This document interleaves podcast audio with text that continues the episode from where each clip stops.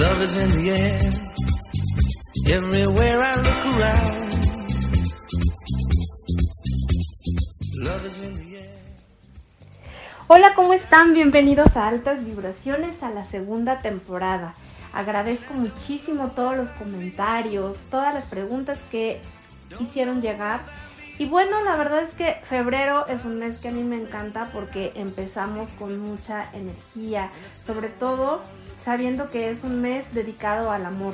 No hablo de esta parte comercial donde pues van y compran chocolates, no, hablo de la parte donde es un recordatorio que realmente es lo que nos mueve, lo que nos hace sentir bien, lo que nos permite encontrar en otros o en otra persona ese sentimiento puro que nos lleva a desarrollar desde lo más profundo de nuestro ser sentimientos que son capaces de poder darnos eh, armonía, equilibrio, pero sobre todo de cambiar toda nuestra visión, de ser esta persona que siempre hemos querido porque empezamos a ser no solamente compartidos con el otro, sino a darnos cuenta que queremos compartir eso, de verdad es una necesidad del ser humano querer compartir, querer decirle a alguien más que es importante en, en tu vida, en mi vida, ¿no? Entonces creo que si habláramos de amor solamente de pareja, pues sería un, concepto muy pobre, porque el amor es todo lo que nos rodea, son las plantas, los animales, la forma en la que el día de hoy te estás relacionando con tu entorno, con tu medio ambiente, cómo eres cuidadoso desde el hecho de hablar con tus semejantes, que tu comunicación sea desde un lugar sagrado. ¿Y cómo es un lugar sagrado? Pues un lugar donde intenta siempre dar lo mejor de ti sin ofender al otro y teniendo esa distancia para saber qué es lo que el otro también necesita. Es decir, escuchas, aprendes y te das eh, esa oportunidad de encender una llama como una velita en el corazón de otro ser humano. Hay autores que han hablado muchísimo del amor, sin embargo, es importante que pues que leamos, que aprendamos, que veamos series, películas, que un libro sea capaz de rozarnos con sus palabras la, la fibra más íntima de nuestro ser para poder llegar a expresar lo que realmente queremos. Hoy estoy muy contenta y agradecida porque me acompaña en este podcast la doctora María del Rosario Arellano Rocha, a quien además de tenerle un gran cariño, la considero una de las personas más serias en su trabajo, dado que, bueno, nada más voy a dar un breve eh, currículum de ella. Estudió psicología clínica y social, y su profundo interés por comprender la vida de pareja la llevó a estudiar una maestría en psicoterapia de pareja e individual y posteriormente un doctorado. Su pasión por la magia de la polaridad que una pareja representa la condujo a convertir su consultorio en un laboratorio experimental, cosa que es, vaya, algo que no cualquiera hace, ¿no? En sus 20 años de experiencia como psicoterapeuta y varios de impartir talleres para parejas, observó minuciosamente la ley de la atracción y el rechazo en el vínculo amoroso. Observó que aquello que tanto nos atrae de la etapa de enamoramiento puede convertirse en el motivo de un futuro divorcio, así como lo estás escuchando. Es conferencista, también ha impartido talleres a escuelas y empresas para mejorar la comunicación emocional entre las personas. Es experta en el manejo de la tipología de Jung, desarrollada por Myers-Briggs y David Kaiser, y ha conseguido adaptar este sistema de preferencias de la personalidad a la población mexicana. Imparte clases en el posgrado del Instituto Mexicano de la Pareja IMP y para contribuir en la formación de terapeutas, eh, pues que esto es muy importante porque supervisa tesis de investigación. Y nada más y nada menos es autora del Manual del Líder Efectivo, y escribe también artículos para revistas especializadas sobre temas relacionados con la mujer y la pareja. No nada más eh, sucede esto con Rosario, sino que también escribió un libro que a mí me encantó desde que lo tuve en las manos, que se llama Anatomía de la pareja, la ley de la atracción y el rechazo, conflicto y solución. Ya nada más por el título, Anatomía de la pareja, nos está hablando de que verdaderamente existe un cuerpo, un cuerpo que no vemos en cualquiera de las parejas que encontramos en la calle, esas que vemos como de sueño que van tomadas de la mano, o esas parejas eh, como los abuelos, los padres, alguna pareja que en tu familia dices, de verdad ellos nada más de verlos sabes que se llevan bien, que se conocen, que se quieren, que están pendientes el uno del otro y que son de alguna manera un, un gran manantial de posibilidades donde ese otro recibe una red que lo contiene, una red que lo sustenta, una red que no lo deja caer al vacío. La pareja eh, se ve de muchas maneras, pero sin embargo a veces no nos damos cuenta. Creemos que tener una pareja es estar con alguien sentados viendo la televisión. Sin embargo, en el libro de Rosario hay muchas cosas que le quiero preguntar porque nos habla de los momentos importantes que se van generando a partir de que una persona se conoce con la otra, cómo hacen este bonding, cómo se atraen, cómo son parte no solamente de un proceso de conocimiento, sino las parejas vienen dictadas como de otro plano. Entonces, pues los voy a invitar a que no se pierdan ni un minuto de este podcast porque la verdad es que a mí me parece que es una invitada de lujo y a la misma vez pues que nos va a ayudar a que podamos abrir los ojos en este momento que tanta falta nos hace amor no solamente de pareja sino hacia nosotros mismos. Rosario, eres bienvenida, altísimas vibraciones para ti siempre y gracias por compartir con nosotros. Y quiero empezar con la pregunta, ¿cómo funciona la visión tridimensional en la pareja? Mi querida Georgette, es un gusto poder platicar contigo, como siempre, y quiero que sepas que tienes mi admiración por siempre. Y bueno, em, la visión tridimensional implica que existen tres partes y en una pareja pues existen solo dos personas y nos preguntaremos pues qué significa la tercera parte. En primer lugar, cada persona tiene una forma de ser o lo que yo llamo un lenguaje emocional que van a poder aprender a través del libro. A lo largo de, la experiencia como terapeuta he conocido que siempre las parejas tienen su propio lenguaje emocional, su propio tipo de personalidad. Entonces, normalmente lo que hacemos las parejas es que cuando tenemos un conflicto, pues luchamos por hacer prevalecer que nuestra visión y nuestra manera de ser es la que tiene la razón. desafortunadamente, pues no hemos tenido la oportunidad de que nos enseñen justo cómo negociar en pareja. Nos hablan de que, pues sí, tenemos que eh, lograr ganar, ganar en los diferentes conflictos, pero no nos dicen cómo. Y este libro está orientado a que ustedes puedan encontrar realmente cómo poder lograr esa tercera parte, que la tercera parte implica sumar estas diferencias. En cualquier conflicto en pareja, siempre puedes sumar las diferencias. Eh, aunque uno crea que no, que lo que el otro está viendo y está sintiendo eh, no es correcto, en realidad tenemos que mirar a profundidad y con mucha curiosidad que, cuál es el significado de lo que la otra persona está pensando y sintiendo y, que, y darle algún lugar sin anular la nuestra. O sea, la tercera dimensión es sumar sin anular. Rosario, ¿se puede conservar el enamoramiento? ¿Cómo? Bueno, antes de responder tu pregunta, Georgette, me gustaría hacer una distinción entre lo que es el enamoramiento y lo que es el amor. El enamoramiento lo consideramos en terapia de pareja como una etapa en la relación de pareja una etapa en la que te sientes muy atraído por una persona e incluso puedes entrar en un estado alterado de conciencia.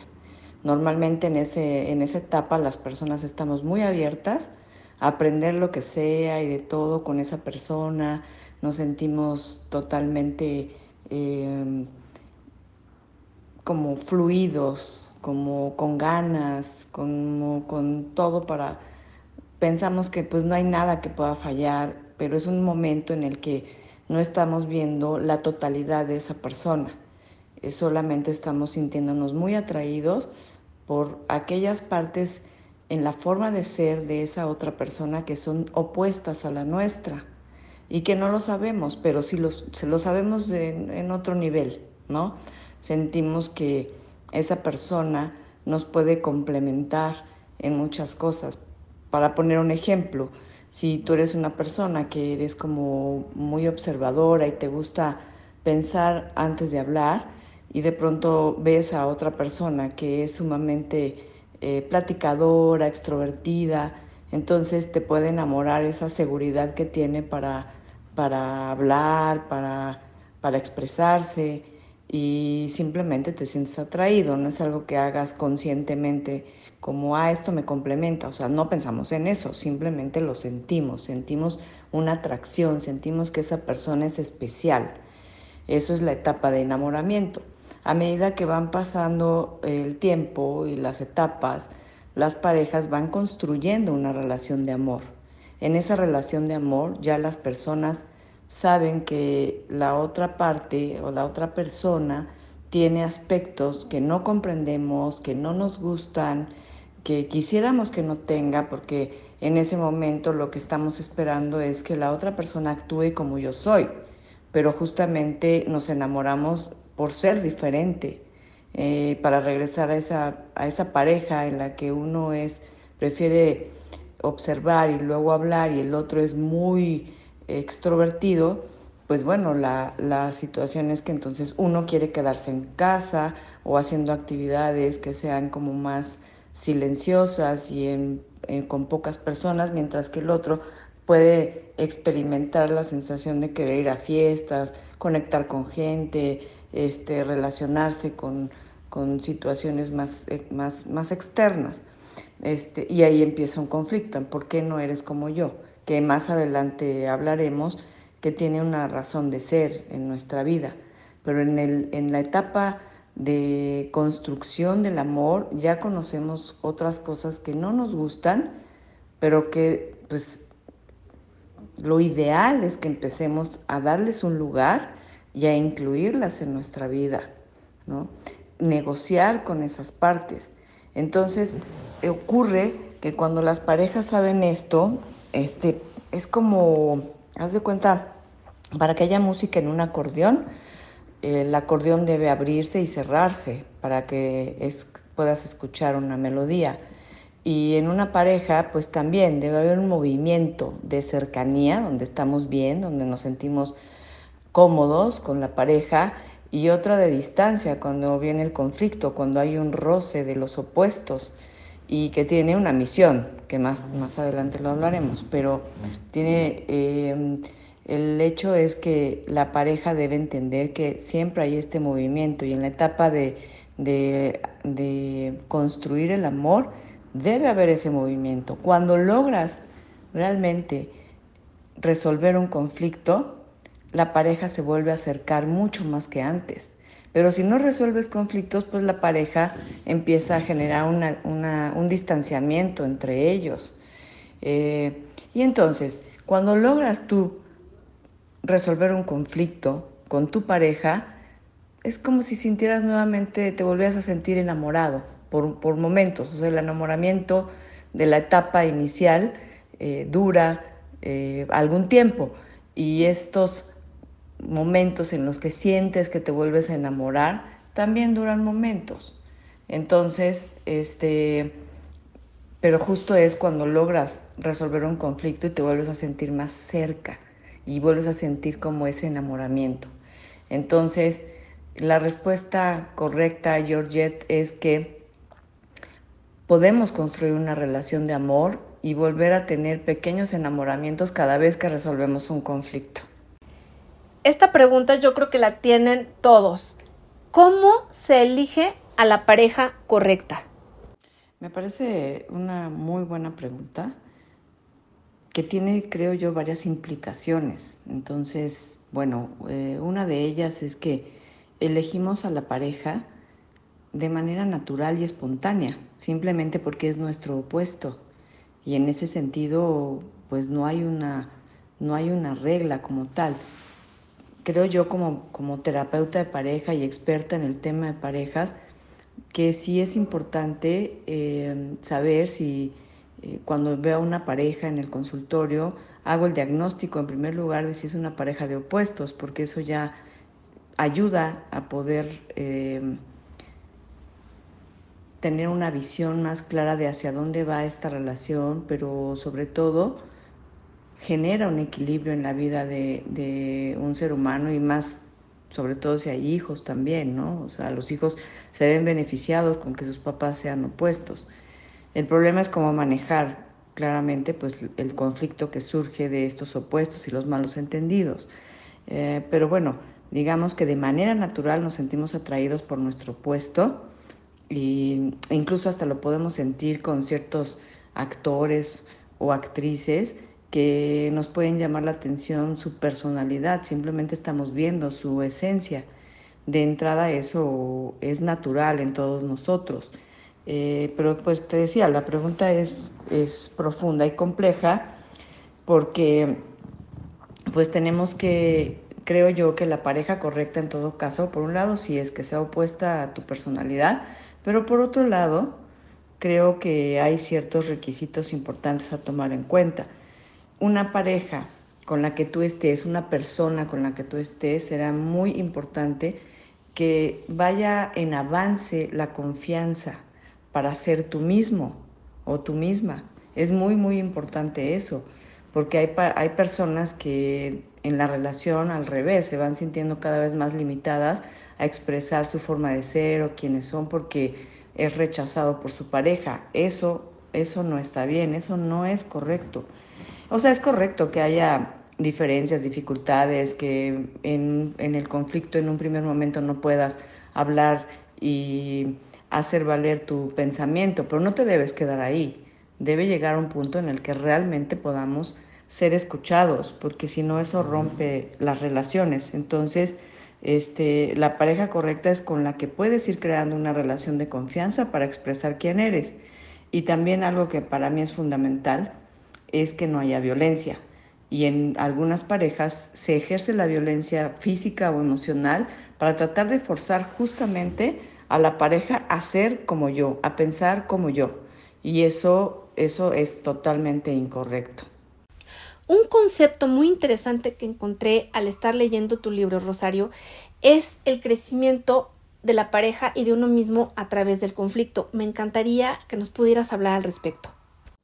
Bueno, creo que este es un, eh, un capítulo, mi preferido, diría yo, este, pero también he visto que pues muchas personas se han visto beneficiadas para poder manejar mejor sus diferencias en pareja al leer este capítulo y aplicarlo en sus vidas, en su comunicación, cuando están molestos, cuando tienen una diferencia y ayuda mucho. Entonces, bueno, yo creo en el conflicto como una posibilidad para crecer, o sea, no creo que haya una pareja que no tenga, haya tenido alguna diferencia entre sí. Entonces, eh, debemos, claro, de, cuidar mucho que ese conflicto sea eh, moderado en el sentido de que no, se, no nos convirtamos en una pareja habituada al conflicto. ¿Cuáles son las parejas habituadas al conflicto? Pues las que pelean muchísimo, pero nunca resuelven. Y eso pues no sirve. Y también existen las parejas que evitan el conflicto a como de lugar y son parejas que se desvitalizan, que a la larga ya como que no encuentran mucho chiste en la relación alguno de los dos, o los dos, ¿no? Están desvitalizados, su sexualidad se desvitaliza, todo por no manejar adecuadamente el conflicto. Entonces, el conflicto es una oportunidad para que cada uno de los dos crezca en conciencia.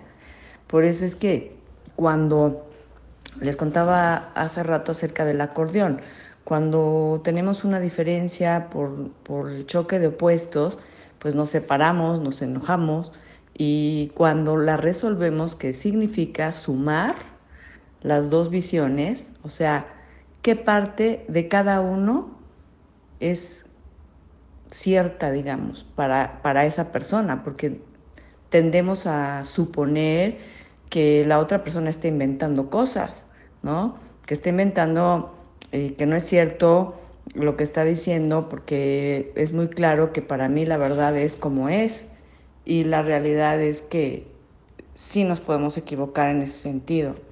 Entonces, eh, realmente no sabemos cómo manejar el conflicto porque siempre nos han dicho que el conflicto no, no es bueno en pareja ni, ni en ningún sentido, que el que se enoja pierde, en fin, hay muchas, como muchos mitos y creencias alrededor de esto. Y yo lo que planteo en el libro es que el conflicto eh, sirve para crecer si lo sabemos manejar adecuadamente. Si podemos aún pasar de una etapa, porque pongo etapas en el conflicto, ¿no? de una etapa en la que resulta difícil eh, manejar las cosas desde un aspecto más calmado. Para ello se necesita un poco de tiempo, o sea, no esperemos que en, un conflicto inmediatamente se resuelvan las cosas. En realidad eh, necesitamos saber que existen etapas y que en un primer momento en el que el enojo no nos permite ver con claridad el punto de vista de la otra persona o el miedo a que la otra persona ya no me quiera, me rechace, o sea, están las emociones de por medio, no es fácil hacer una negociación en donde terminemos sumando ambas partes. O sea, ¿qué aprendo yo de mi pareja y qué aprende mi pareja de mí? La pregunta que todos nos debemos hacer cuando tenemos un conflicto es, ¿qué tengo que aprender yo de esto? Claro, nos encanta estar eh, dándole lecciones a nuestra pareja y señalándole qué debería de aprender. Y eso no está mal. Lo que está mal es no voltear a ver cuál es la parte que tú también tienes que aprender. Entonces, para mí el conflicto es fascinante y una gran oportunidad para una relación y para una persona, porque cuando lo resuelves, resulta que te sientes hasta agradecido en el fondo con tu pareja. En cambio, cuando como, como que se evita el conflicto, te dan por tu lado, este, o no se resuelve nunca, o sea, terminas peleando por las mismas cosas, pues entonces la relación sientes en el fondo que hacia dónde va o para qué sirve si no me está haciendo crecer, aunque no lo pensemos como tal, pero está este, metido en nuestros genes. Estamos en relaciones por en sentirnos atraídos por opuestos y en relaciones con opuestos, ¿por qué?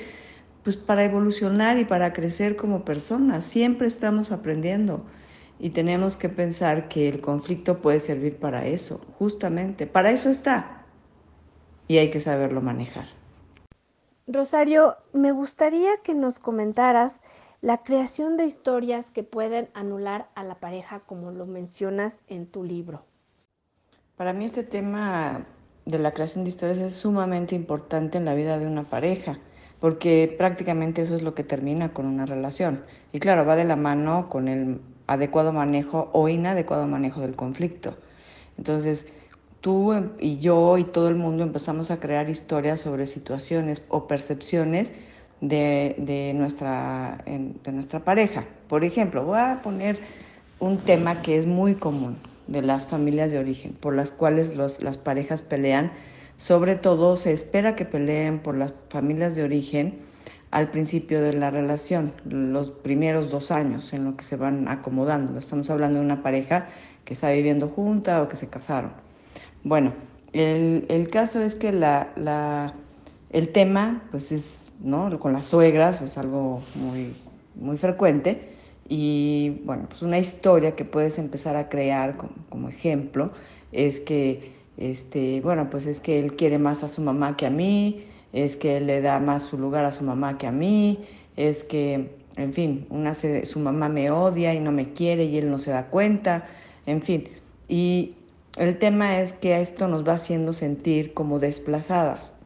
Y en ese sentido empezamos a crear una historia en donde yo siento que yo soy desplazada y lo voy corroborando a través de mis percepciones, en donde en realidad quizá para la pareja no signifique eso. O sea, es un tema en el que estamos dejando fuera al otro porque para nosotros es tan real y es tan cierto lo que estamos diciendo y sintiendo que no cabe la posibilidad que el otro nos diga que no, que la pareja nos diga que no es así para él. Y sin embargo ahí es en donde tenemos que aprender a sumar y entender y hacernos escuchar. O sea, no quiero decir que tener una especie de rivalidad con la suegra este, está mal y que las mujeres que lo hayamos experimentado es un error. No estoy diciendo eso, estoy diciendo que ahí está tu parte que tú tienes que poner sobre la mesa para poner límites eh, con las familias de origen, en este caso con la suegra, y que él pueda acomodar en lugares distintos. Y, y escuchar lo que realmente estás pidiendo, que no estás pidiendo que deje de querer a su mamá o que la deje de cuidar o que que no se siente junto a ella cuando estás tú y por qué no te sentaste junto a mí, si junto a ella. Este, en realidad no perdernos tampoco en esos detalles, tenemos que aprender a em, justamente a parar esas historias y a darle oportunidad a la relación de crear juntos una historia en común, donde podamos resolver, resolver juntos las cosas. Y bueno, digo, ahorita estoy hablando de un tema como el de las suegras, pero podemos eh, pensar en cualquier circunstancia en la que tenemos una posición diferente y que empezamos a crear este, una historia alrededor de eso. También he conocido muchas parejas que dicen, este, bueno, es que en mi pasado a mí me pusieron el cuerno, entonces ahora yo voy a celarte a la nueva pareja, a ti, porque a mí ya me pasó. ¿No? Y entonces empiezas a crear historias de, este, y a cargarle también a esta persona, eh, pues ahora sí de cosas que no le corresponden, porque tú traes una propia historia donde entonces interpretas muchas cosas desde esa historia. Eh, entonces, bueno, también digamos que eh, las historias previas en nuestra vida, ya sea en nuestra propia familia de origen o con otras parejas, pueden influir en cómo percibimos lo que hace nuestra pareja. Entonces tenemos que ser muy cuidadosos de no estar creando una historia o dándole continuidad a una historia pasada, sino dar oportunidad de conocer. Yo les invito a ser curiosas con sus parejas, conozcan y que también ellos sean curiosos, no den por hecho que sabemos todo del otro, porque no es así. Tenemos que conocer, que profundizar, eso es lo que, lo que creo que es importante, estar súper, súper atentas de estas historias. ¿Cómo saber si quiero salvar la relación o cuándo vale la pena hacerlo? Para saber si quiero salvar mi relación y si vale la pena, creo que nos tendríamos que hacer en primer lugar la pregunta de cuáles son las razones por las que quisiera yo salvar esta relación. Y algo muy importante que hay que detectar son los miedos.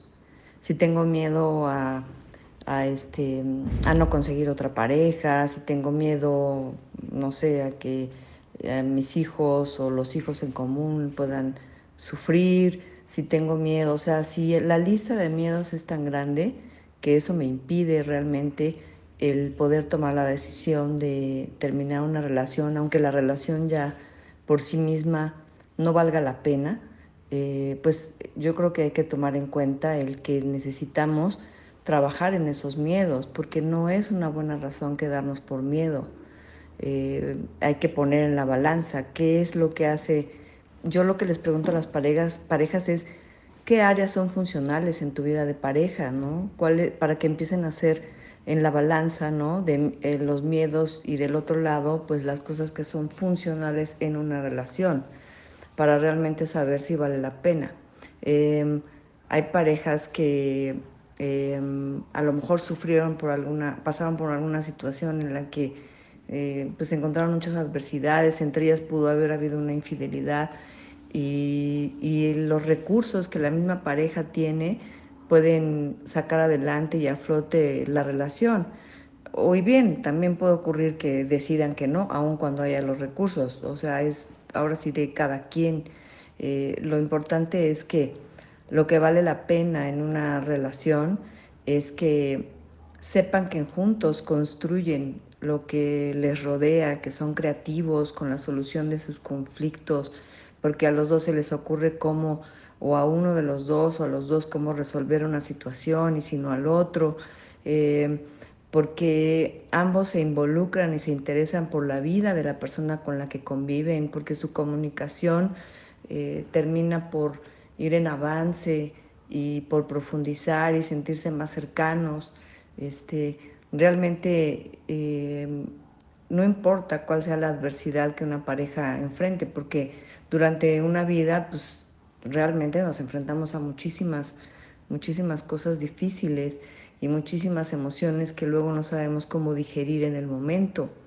Entonces, em, también he conocido que hay parejas que desean terminar porque pues porque sienten que llega, llegó un punto el conflicto eh, en cuanto a sus diferencias que ya no se puede manejar, para luego volverse a enamorar de una persona con las mismas características y volver a exactamente al mismo punto.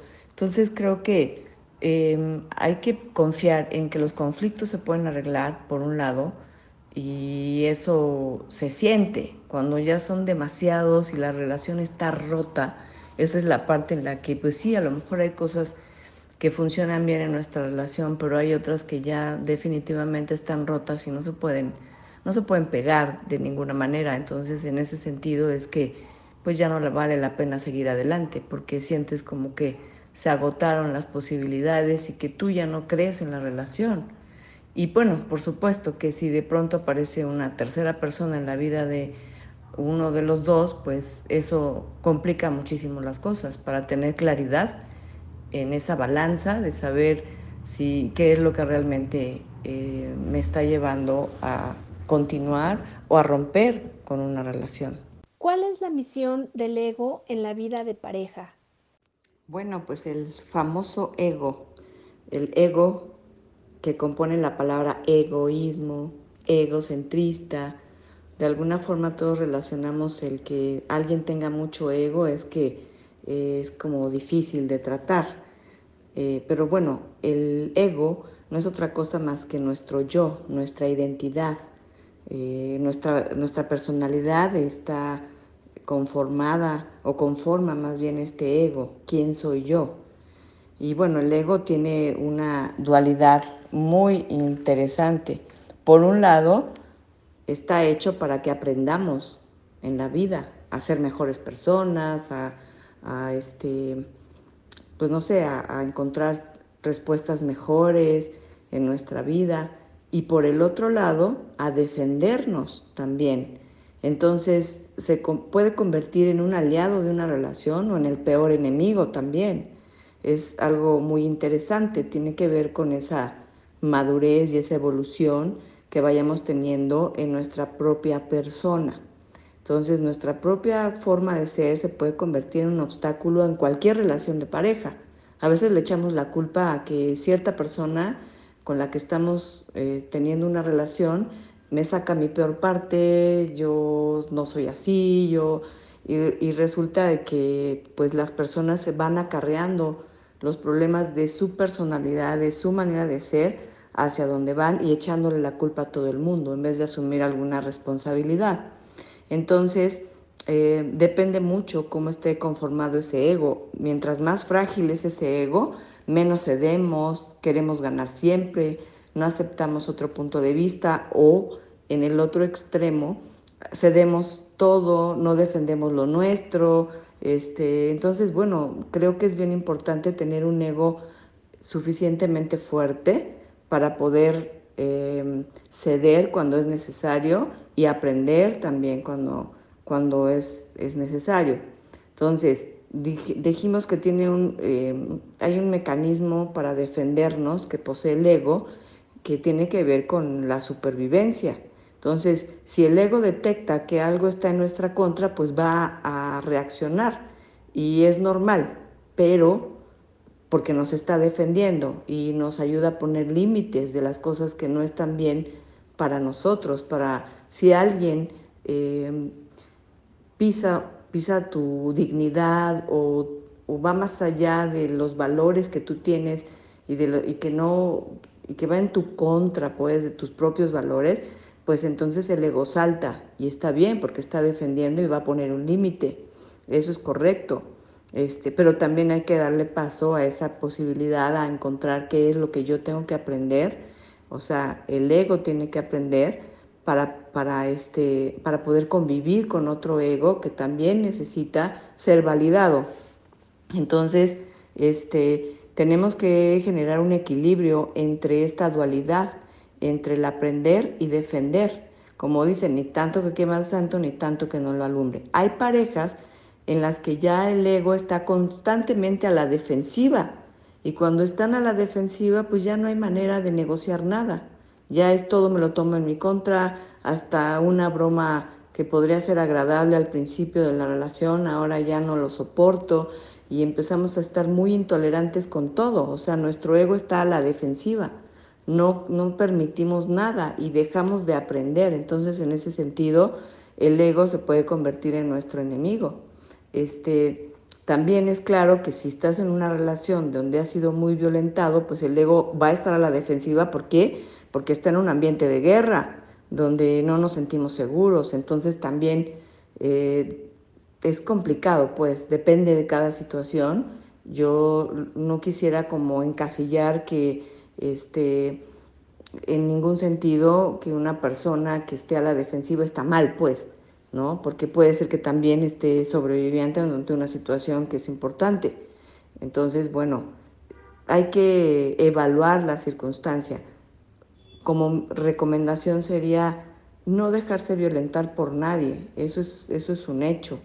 Y, este, y eso, pues, si alguien te violenta, pues vas a estar a la defensiva. Pero también, eh, pues ahí entra el hecho de poder saber si realmente es, un, es violencia o no lo es. Rosario, hay unas preguntas que me gustaría que tú pudieras contestarle a las, los seguidores y seguidoras de altas vibraciones y la verdad es que de viva voz voy a dejar que ellas te las hagan para que puedan tener una respuesta a todas sus interrogantes. Bueno, pues yo tengo una relación de pareja de dos años y a raíz de la pandemia pues nuestros trabajos han cambiado y nuestros planes también porque pues a mí me han mantenido con la ayuda del gobierno que acaba en marzo y a mi chico lo han reducido de categoría, le han bajado el sueldo, le han bajado el nivel y le han cambiado otro banco de, de menor categoría. Entonces está buscando trabajo y ha encontrado para reinsertarse en su categoría laboral y en su profesión en una oferta de trabajo en Ámsterdam y se va a ir porque dice que si no lo hace ahora no va a poder integrarse a esa a esa categoría profesional otra vez está por cumplir 50 años y tiene miedo que después nadie vea su currículum con la categoría y de lo que estudió. Así que yo me quedaré aquí en Londres y no sé qué hacer porque creo que debo apoyarlo y vamos, no sé, no está tampoco tan lejos, pero no sé si debería de seguir en la relación o mejor eh, terminar para que fuera más sano y cada uno seguir sus perspectivas. Yo lo que quiero es arrancar mi propia empresa, me he comprometido con unas empresas para representarlas aquí en UK y ya no me puedo ir de aquí. O sea, ahora tengo que seguir yo aquí adelante y seguir sola y, y no sé si sea mejor dejarlo o um, seguir a distancia. Pues sí, es verdad que esta situación que estamos viviendo con la pandemia, pues ha generado muchos movimientos en todos, ¿no? O sea, en el, en el área laboral, en este caso, en, la que, en el que tu pareja pues tiene que irse a vivir a Ámsterdam. Es una circunstancia que físicamente pues dificulta la relación. Eh, desconozco pues cuáles son las áreas funcionales en esta relación, a lo mejor vale la pena que te des oportunidad de ver qué tanto pudiera seguir funcionando la relación a distancia, pero sí creo que es muy valioso que ambos estén respetando que pues cada uno tiene eh, su propio plan laboral y personal y eso pues siempre ayuda a que se vaya fortaleciendo nuestra propia felicidad y no dependa de, de nadie. Yo considero que una pareja debe compartir su propia felicidad individual con el otro, pero no depender del otro para ser feliz. Y en este sentido, pues no sabemos más adelante qué pueda ocurrir. Si esta relación realmente vale la pena, quizá más adelante no sabemos si él pudiera regresar a tu lugar de donde están ahorita viviendo, ¿no? O sea, no sabemos. Quizá es eh, darle oportunidad a la relación y a toda esta circunstancia que estamos viviendo en el mundo. Eh, de alguna forma todos hemos perdido el control sobre muchas cosas y vale la pena ir fluyendo con esto, quizás sin tomar decisiones tan radicales. Este, porque no fluyes un poquito como con lo que la vida nos está poniendo en esta nueva circunstancia. Eh, mira, quiero hacerle una pregunta a la doctora Rosario.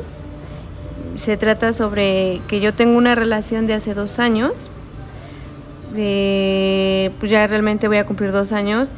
Y este, yo solamente quisiera saber si tengo algo formal con él, porque pues realmente yo no he recibido respuestas de él, vaya y tengo una niña de nueve años. No sé si habrá algo que interponga o interfiera en ese aspecto, pero yo quisiera saber si existe la posibilidad o la probabilidad de que esto sea serio o buscar una solución para también no dañarme a mí ni dañar ahora sí que también a él, vaya. Considero que la formalidad en una relación debe ser algo que se puede y se debe hablar en pareja. Eh, nosotras las mujeres quizá tenemos como más contacto con, nuestras necesidades emocionales, biológicas, de todo tipo, y quizá eh, lo masculino lo percibe de una manera diferente.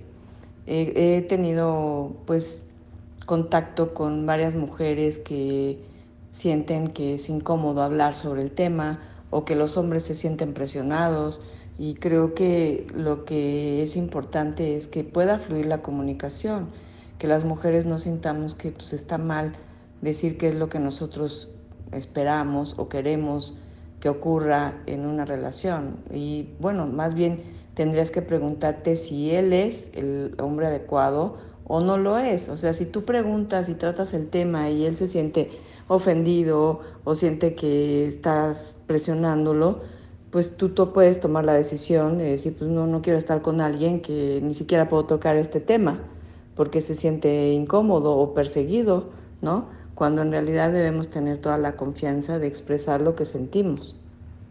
Entonces, háblalo con él. Hola, soy Alicia. Mi pregunta para la doctora Rosario es, ¿cómo puedo relacionarme con el sexo masculino sin sentir miedo al rechazo? dado que soy una persona muy introvertida. Gracias. Hola Alicia. Mira, el tema del miedo al rechazo, eh, bueno, tengo una especialidad en, en psicotraumatología y sé que hay aspectos y emociones que tienen que ver con historias previas en nuestra vida, ¿no? Este miedo al rechazo tendríamos que preguntarte eh, digo, claro, no, no lo tienes que saber de inmediato, hay técnicas que nos pueden llevar justo al origen. El, origen sería cuándo comenzó tu miedo al rechazo. Puede ser que sea tan añejo como que venga de tu niñez, por ejemplo, ¿no? Si un día recibiste un regaño fuerte de parte de mamá o papá o, o sentiste que en la escuela no te aceptaban como eras o recibiste alguna situación de, en donde te sentiste muy rechazada, y eso no está digerido y guardado de una manera adaptativa en nuestro cerebro, entonces se va a activar con el rechazo en nuestra vida presente ya de adultos, pero la reacción va a ser de, de, justo el origen de la niña, a lo mejor de 6 o 7 años. Entonces sentimos que no podemos con el rechazo. Cuando podemos trabajar justamente con nuestro lado adulto y fortalecerlo, entonces podemos convivir con esas situaciones adversas de rechazo y, no sufrir por esa razón, ni ponerlo en nuestra persona, ni sentirnos devaluados, ni mucho menos. Hay que trabajar en, en la parte personal, en todos esos miedos que vienen de nuestra infancia, para que lo que la parte nuestra que se esté relacionando con otro adulto sea nuestro lado adulto y entonces eso nos va a llevar al éxito y a saber que podemos recuperarnos de sensaciones incómodas que nos puede ocasionar la reacción de una persona que no nos gusta esa reacción. Hola Georgette, quiero hacerle una pregunta a la doctora Rosario. Doctora, mi nombre es Iris Lugo y mi experiencia en el amor ha sido de traiciones, infidelidades y mentiras. Estoy consciente que permití esas experiencias porque no tenía amor propio, pero hoy en día sigue el temor de conectarme nuevamente con esas experiencias negativas. ¿Qué debo trabajar para vencer ese temor y conectar con una pareja con nivel de vibración semejante a mis valores e intenciones? Hola Iris, eh, me da gusto que tú misma puedas reconocer hoy con tu yo actual que a veces aceptamos algunas situaciones por no tener, como tú le llamas, amor propio. Eh, y sin embargo, pues hemos aprendido de, esas, de esos vínculos en donde lo que estamos aprendiendo es cómo ponernos en un lugar seguro y defender nuestra, nuestra autoestima, nuestros valores y cómo vencer el miedo, pues habría que revisar qué tan impactantes hayan sido esos eventos, si hubo algún evento traumático y que de alguna forma el cerebro lo que hace es eh, ante esos eventos traumáticos, pues no los olvida porque es una manera de sobrevivir, de intentar que no se repitan y que siempre estés a salvo. Pero eh, sí hay maneras, por supuesto, con terapia e MDR que te puede ayudar como a detectar por un lado si fueron traumas, eventos traumáticos y por otro lado a mm, sanar esas sensaciones y que no estés eh, teniendo que acudir solamente a esa actitud de defensa este, para poderte relacionar con un hombre, sino que puedas sentirte segura y desde ahí, desde esa seguridad y esa firmeza, puedas confiar en ti misma para saber poner los límites y que te sientas segura de que vas a poder cuidar de ti misma. Eso es lo importante, que hoy sepas que puedes cuidar de ti. Rosario, hace un momento en la presentación que hice de ti, la verdad es que se me olvidó, se me pasó con tanta emoción eh, preguntarte, porque sé también que eres un especialista, de las pocas especialistas, hay, hay, muchas me imagino, pero de las pocas especialistas certificadas en terapia EMDR, que es justo, valga la redundancia, una terapia relacionada con estrés y trauma. Sí me gustaría que nos pudieras ampliar el concepto dado que pues yo sé que muchos chicos, jóvenes, adolescentes te visitan para trabajar esto, pero también las parejas, ¿no? Que puede ser después de un divorcio o después de una mala experiencia con una pareja sin, sin que hayas tenido que llegar a casarte con ella. Entonces, tú que eres la experta, compártenos a quién le sirve tomar una terapia EMDR, qué me ayudaría a arreglar y todo lo que tú quieras eh, que sepamos sobre esta terapia que la verdad he oído maravillas de personas que han consultado contigo y que en muy pocas sesiones pues han logrado verdaderamente tener eh, una mejoría tremenda, sobre todo porque empiezan a, volver a confiar, a volver a confiar en el prójimo y en las relaciones que tienen a día a día. Entonces, eh, te cedo la palabra para que me digas de qué se trata. Georgette, querida, pues hoy por hoy la verdad es que este tipo de terapia siento que eh, pues es súper efectiva en muchos sentidos. Es verdad que en pocas sesiones puede uno empezar a sentirse mejor, pero quizá lo más importante es que la mejoría es perdurable. Y no hacemos otra cosa en terapia MDR más que utilizar todas las, como, pues, ¿cómo te diré? Como las las capacidades que tiene nuestro propio cerebro para resolver cualquier eventualidad. Cuando, ¿para quién está hecha esta terapia? Pues yo creo que todo el mundo hemos vivido algún evento traumático en nuestra vida o situaciones adversas que no hemos podido digerir. Y al no poder ser digeridas se guardan en nuestro cerebro de una manera desadaptativa. ¿Qué significa esto? Que las guardamos con, con, con, creencias negativas, con sensaciones dolorosas, incómodas, que hagan de cuenta que las metemos en un cajón, en una parte del cerebro, en donde pues pretendemos que no nos hagan daño, pero que se pueden activar cuando ocurren situaciones similares en nuestra vida y que no sabemos por qué una situación nos duele tanto cuando sentimos que no es para tanto y eso significa pues que viene más bien del pasado. A veces pueden ser eventos traumáticos únicos que hemos vivido en nuestra vida adulta, pero hay veces que son situaciones que son mucho más antiguas, pueden ocurrir en nuestra infancia y esas sensaciones, es decir, podemos tener este, sensaciones de cuando teníamos 6, 7 años que de repente eh, nos hacen reaccionar ante una situación y sentir que no podemos con esa situación. Generalmente cuando sentimos que no podemos es porque viene de, de, una parte de nuestra infancia. Imagínate que tu sistema interno y el de todos los que nos están escuchando y de todas las personas del mundo eh, está formado por partes, por diferentes partes. Eh, se les llaman también en ocasiones estados de ego. Este, ahí digo, es, muy complejo como para explicarlo en este momento, pero digamos que existen cuando menos em, tantos estados de ego como años tengamos, o sea, uno por año cuando menos, o partes que nacieron para protegernos, para cuidar de nosotros, pero que quizá nacieron cuando teníamos ocho, seis años y nacieron para defendernos y quieren seguir utilizando esas mismas herramientas en nuestra vida adulta y son insuficientes. Entonces la terapia MDR puede ayudarnos a profundizar en el origen de nuestros síntomas, de nuestras dificultades actuales y, este, y por eso es que al ir al origen y resolverlo, pues entonces no solamente estamos quitando los síntomas del presente, sino estamos arreglando lo que es el origen de, y la causa de estos síntomas.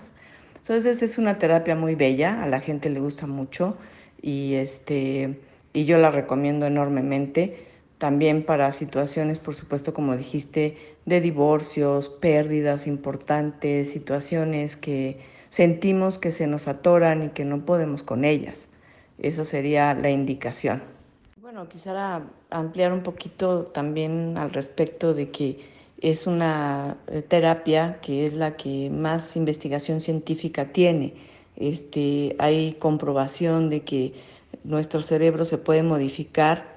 Eh, se hace un, un estudio, una tomografía antes y después de la intervención y cambian las cosas. Entonces, es una terapia que sigue una serie de etapas y un protocolo científico que está comprobado y que se utiliza de la misma manera en todo el mundo. Entonces, este, esto eh, es internacional y existimos algunos terapeutas certificados y otros que se han, este, que han seguido el proceso y que aún no se certifican, pero que ayudan a mucha gente. Rosario, yo sé que hay personas que aun cuando saben que su relación no funciona, o que se encuentran en peligro por estar con una persona violenta, etcétera, por muchas razones.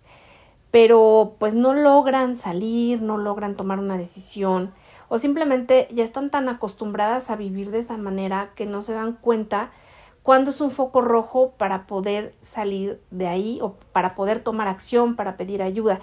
¿Serías tan amable, por favor, de decirnos algunos, uno, dos focos rojos o tres que nos ayuden o que le ayuden a las personas que nos escuchan a dar ese paso tan difícil y que de alguna manera les va a salvar la vida? Dos focos rojos muy importantes a tomar en cuenta para como indicadores de que esta relación debe terminar es eh, cuando tu pareja te hace sentir culpable de ser tú misma o tú mismo.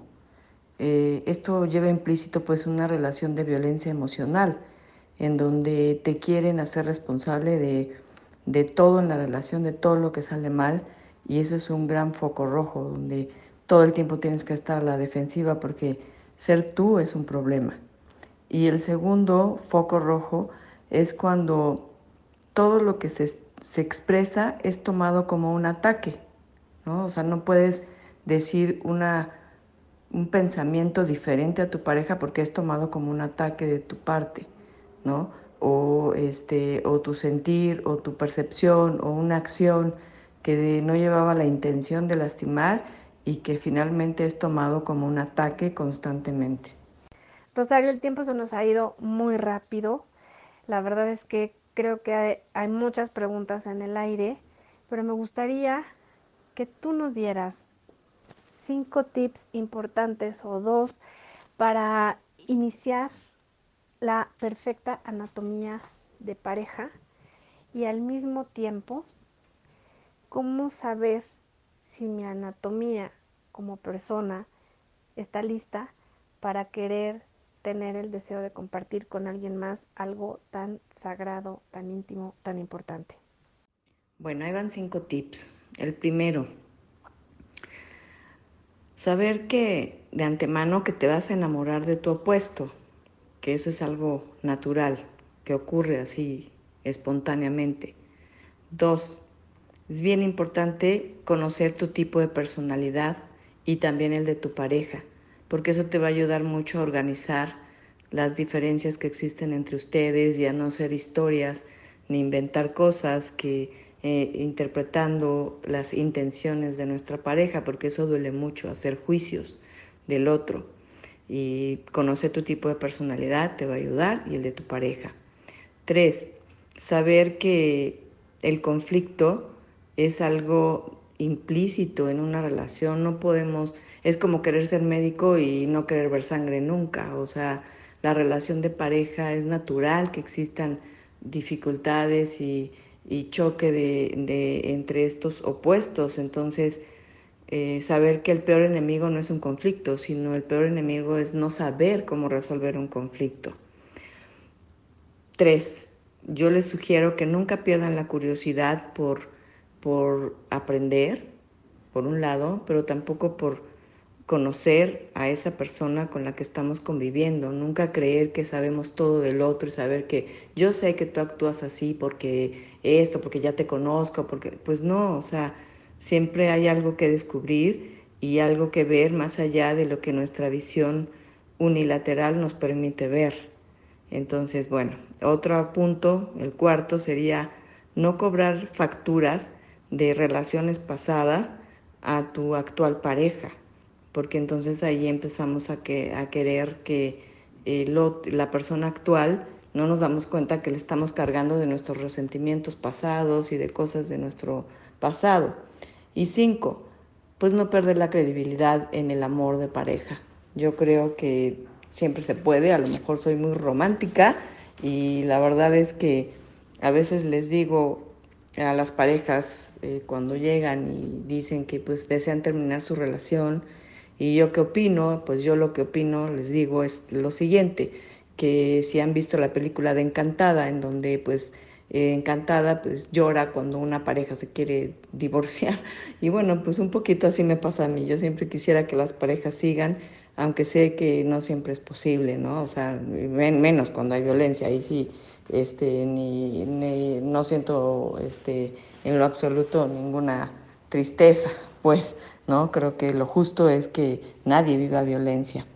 Entonces, bueno, en relación a la otra parte, en, cuando mi anatomía personal está lista para poderme vincular en pareja, yo considero que lo, lo ideal es que estamos listos cuando yo no culpo de mis emociones a nadie y más bien me hago responsable de mi mundo interno.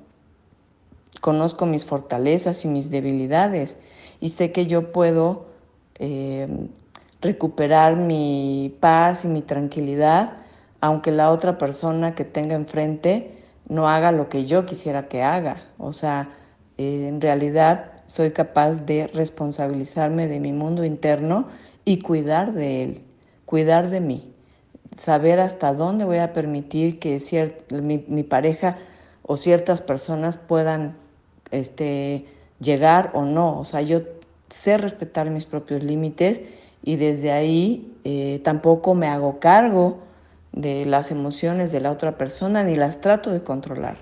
Creo que esa parte es muy importante, cómo lidiar con mi mundo interno y cómo no hacerme cargo del mundo interno de la otra persona.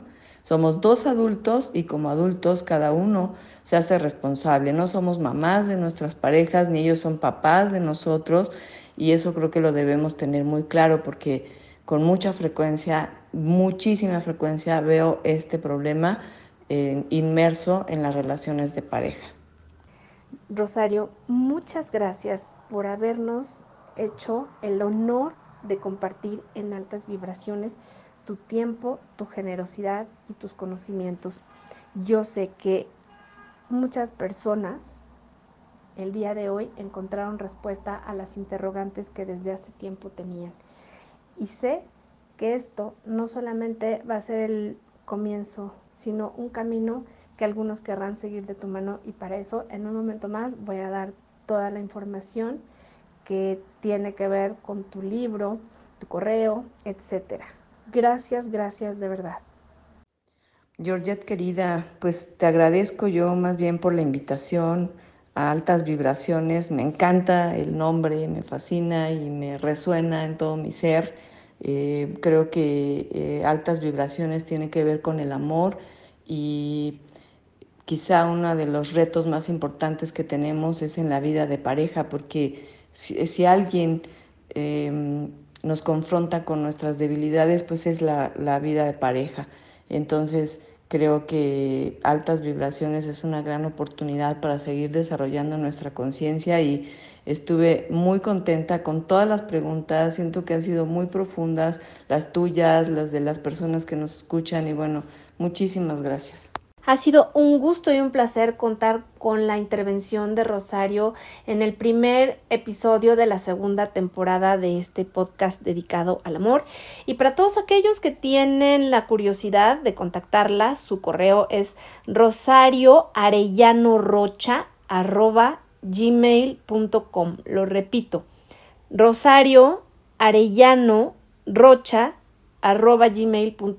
yo desde aquí les mando altísimas vibraciones, deseando que tengan una feliz semana llena de muchas bendiciones y recuerden que todo lo bueno y todo lo lindo siempre los alcance. Hasta la próxima semana.